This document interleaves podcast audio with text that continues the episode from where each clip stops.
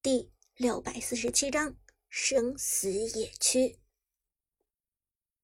神殿战队这边，中路法师小雅的墨子用的出神入化，在寒山的夏侯惇一举控制住 Prime 战队两个人的时候，墨子直接一个闪现过来，用大招将公孙离和大乔禁锢在其中。阿康的公孙离尽管一身都是位移技能，但仍然。没有足够的时间走开，旺财的大乔同样如此。小雅的动作实在是太快了，而在夏侯惇、木子两个人的输出下，公孙离和大乔的血量已经见底。这个时候，马可波罗走位上前，直接给出大招收割两个人，野区拿下双杀。神殿战队这一波拿龙又杀人。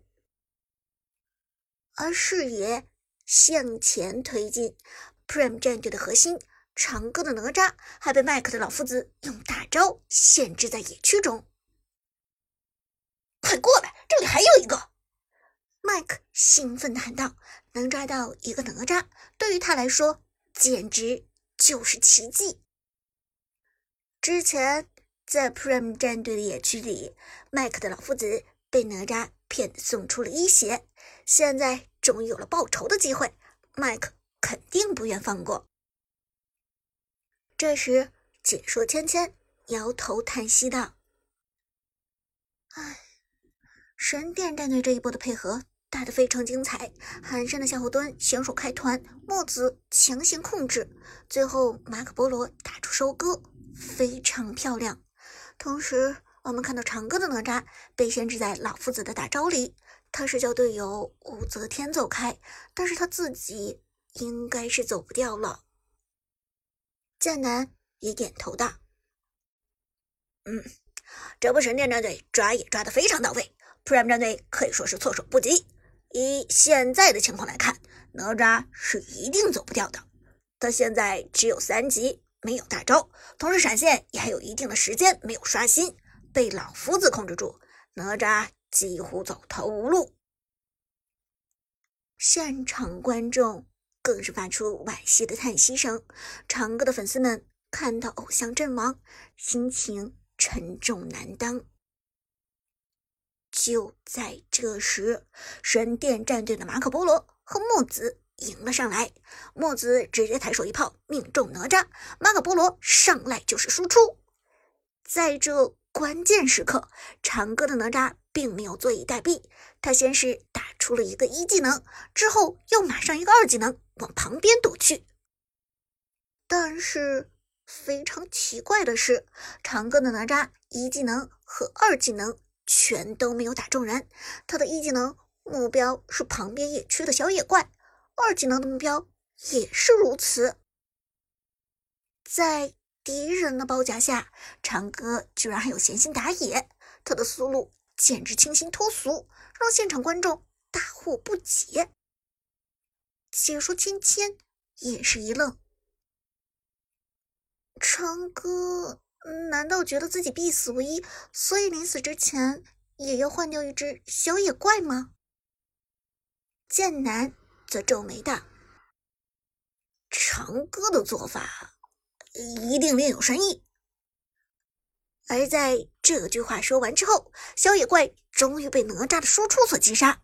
在拿到野怪的一瞬间，长歌的哪吒身上金光倾泻，整个人有了一个质的飞跃。在神殿战队的激烈围剿之下，长歌的哪吒居然到了四级。这看似漫不经心收掉一个野怪，成了长歌蜕变的关键所在。原来是这样。剑南恍然大悟，震惊不已。长歌打野是为了升级，而有了大招的哪吒就可以极限逃生了。眼看着老夫子的大招输出时间已经到了，而长歌的哪吒血量只剩下一丝。现在哪吒忽然有了大招，并且马上毫不犹豫的原地开大，神殿战队顿时惊慌失措，在野区中乱成一锅粥。麦克，拦住他！控制，控制！妖帝，哪吒要开大，哪吒要开大！将军，留人，留人，留人，别让他跑了！小雅，我技能都甩出去了，没有硬控，留不住开大的哪吒。而这个时候，神殿的寒山已经火速赶往下路支援了，因为下路的 Lucky 一直在单带，神殿战队在野区打出了一波五打四，那么注定就要让下路的 Prime 战队的 Lucky 单带。眼看着下路一塔都要被拉开的刘邦给带穿了，寒山必须往回走。可是他千算万算，几管算尽，也没有算出长歌的思路如此细腻。在野区被四个人包夹的时候，冷静打野到四，并且在众人的围攻之中，用几乎超神的手速开出了大招。而且这一波，长歌最牛的在于对于对方控制技能的把握。墨子的控制已经甩出去，马可波罗、老夫子和张飞又缺乏硬控，这样一来，哪吒可以潇洒起飞。大招给出，直接锁定跑到中路河道上的夏侯惇。随后，哪吒直接腾空而起，穿越过神殿战队的四个人，快速往中路跑去。把他打下来！快把他打下来啊！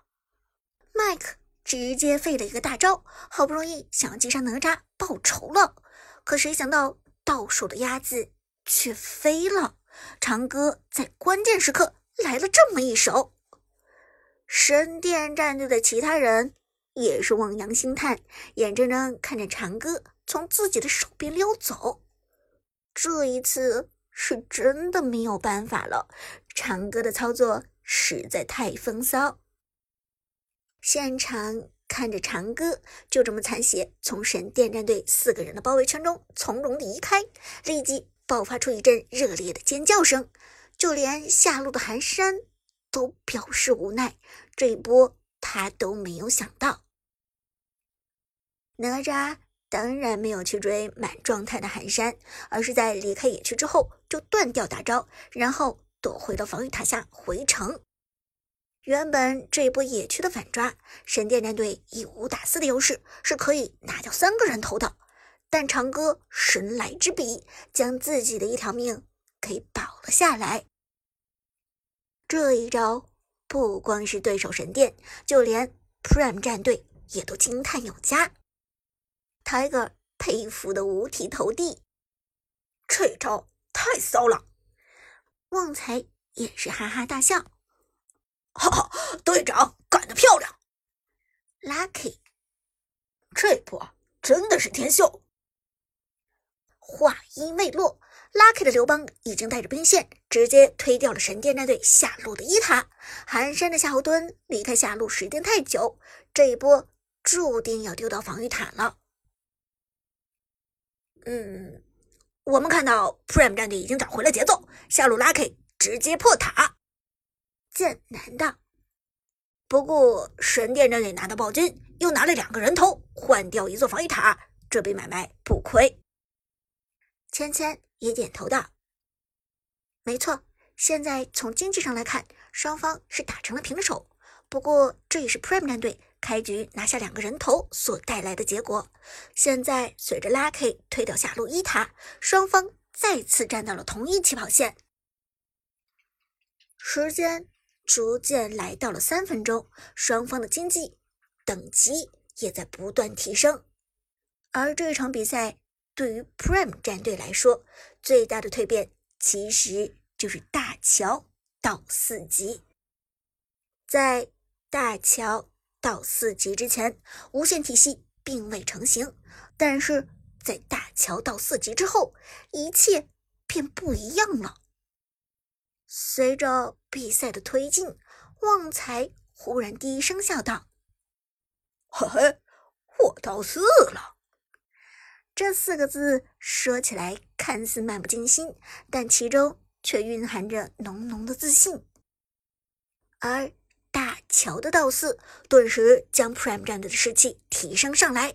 苏哲嘴角含笑，点头道：“嗯，该咱们去搞事情了。”现场的两名解说也注意到了这一点。Prime 战队这边，旺财的大乔已经到四，而这也就意味着全场所有选手都到达了四级，同时意味着 Prime 战队的无限流已经成型。我们看到 Prime 战队在大桥到四之后，立即开始往神殿战队的野区移动。他们的态度非常明显，无限流马上就要发挥作用了。这一波，他们选择主动入侵。不光是现场解说，其实神殿战队也注意到了这一点。寒山低声说道：“大家小心，Prime 战队应该现在全员到四了。”而这话还没说完，野区便有异变发生。